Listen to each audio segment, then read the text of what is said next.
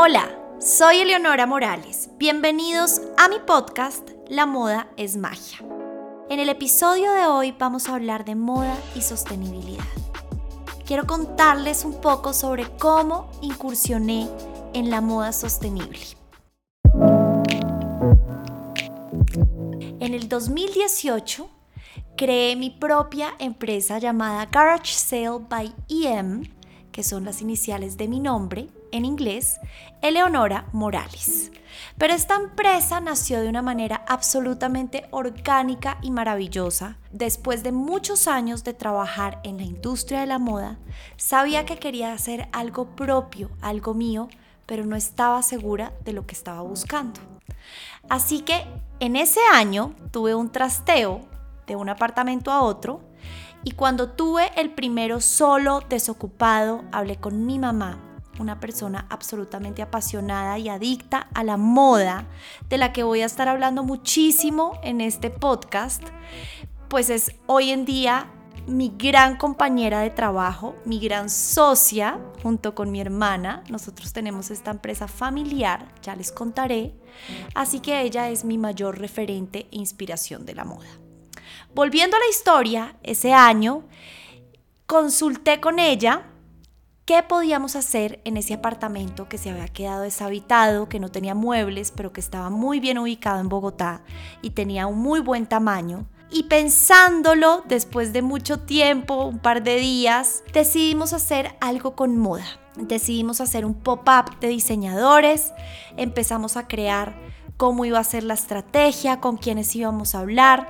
Sin embargo, después nos dimos cuenta que Tal vez era un poco enredado, en ese momento no sabíamos muy bien cómo funcionaba un evento de moda porque no habíamos hecho eventos de moda como tal. Y organizando toda mi ropa, la que iba a llevar al nuevo apartamento, nos dimos cuenta que iba a sacar una cantidad enorme de prendas que ya no utilizaba o que simplemente ya no me quedaban.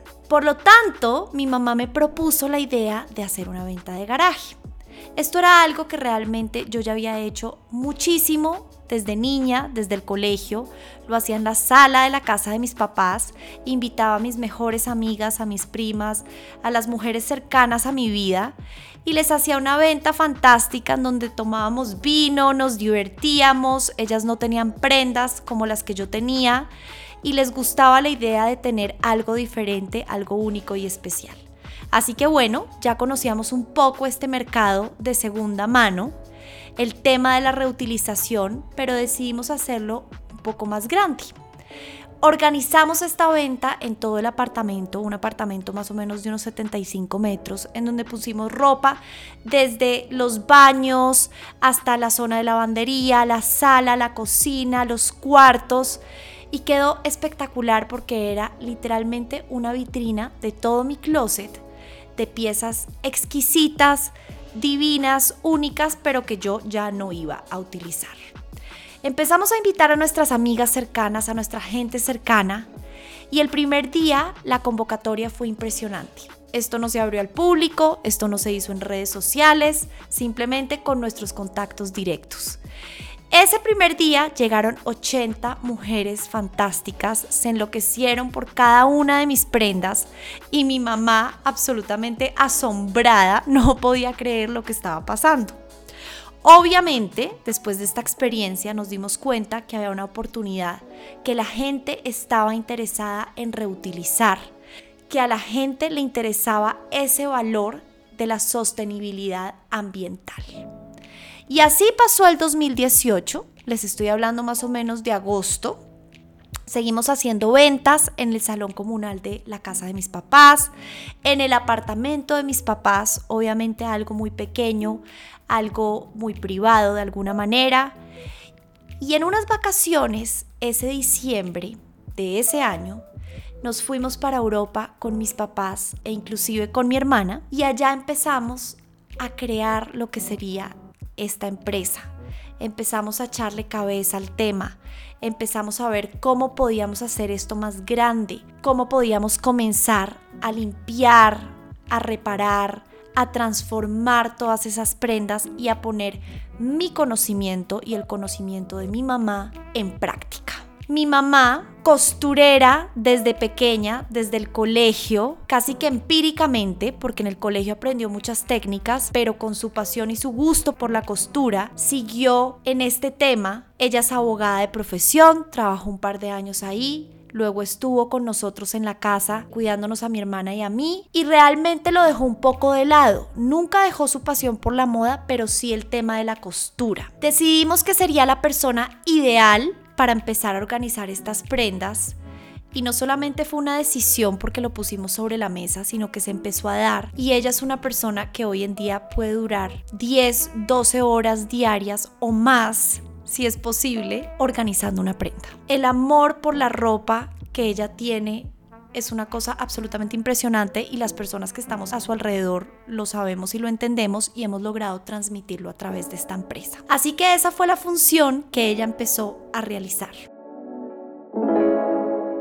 ¿Y qué quiere decir organizar, arreglar, transformar o reparar una prenda. Realmente es algo que suena muy sencillo, pero que tiene un trabajo impresionante detrás. A nosotros nos llegan hoy en día diferentes closets de mujeres con ropa que ya no utilizan y lo que hacemos inicialmente, junto con mi mamá, porque esto es en equipo, ella y yo, es escoger esas prendas que queremos vender. Tenemos diferentes requisitos y diferentes estándares para seleccionar esas prendas. Por un lado, queremos que sean piezas especiales, diferentes, que si es un básico tenga un twist de algo distinto, que sea divertida, y por el otro, obviamente, tratar de vender estas prendas en el mejor estado posible o en perfecto estado si se puede. Así que una vez escogemos y seleccionamos las prendas que vamos a vender, ella empieza todo este proceso de limpieza, de reparación, de transformación.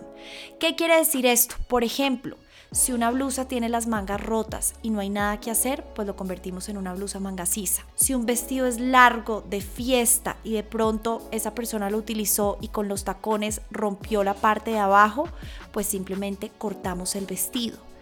Y así son infinitas las formas en que transformamos y cambiamos esa prenda para que pueda ser usada por segunda, quinta, décima vez y prolongar la vida de la ropa.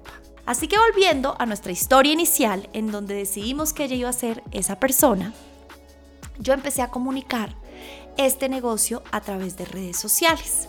Creamos nuestro Instagram, arroba GarageSaleByEM, y empezamos en el 2019 de una manera más formal, haciendo eventos itinerantes que realizábamos cada dos meses alquilábamos espacios maravillosos, oficinas cerradas, a veces espacios abiertos al público, pero siempre nuestros eventos han sido abiertos. Las personas que quieran asistir pueden ser parte de esto.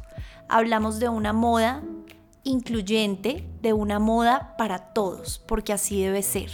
Ese año comenzamos con este proyecto maravilloso y no solamente hacer nuestros eventos, sino también hablar y a promover la moda sostenible, la moda circular y la reutilización. Y además empezamos a hablar del repetir ropa, algo que ha sido bastante significativo para nosotros, porque con tantas redes sociales, con tantos influencers, con tanta información visual, pues uno puede darse cuenta que normalmente lo que se propone es utilizar todo el tiempo cosas nuevas y diferentes.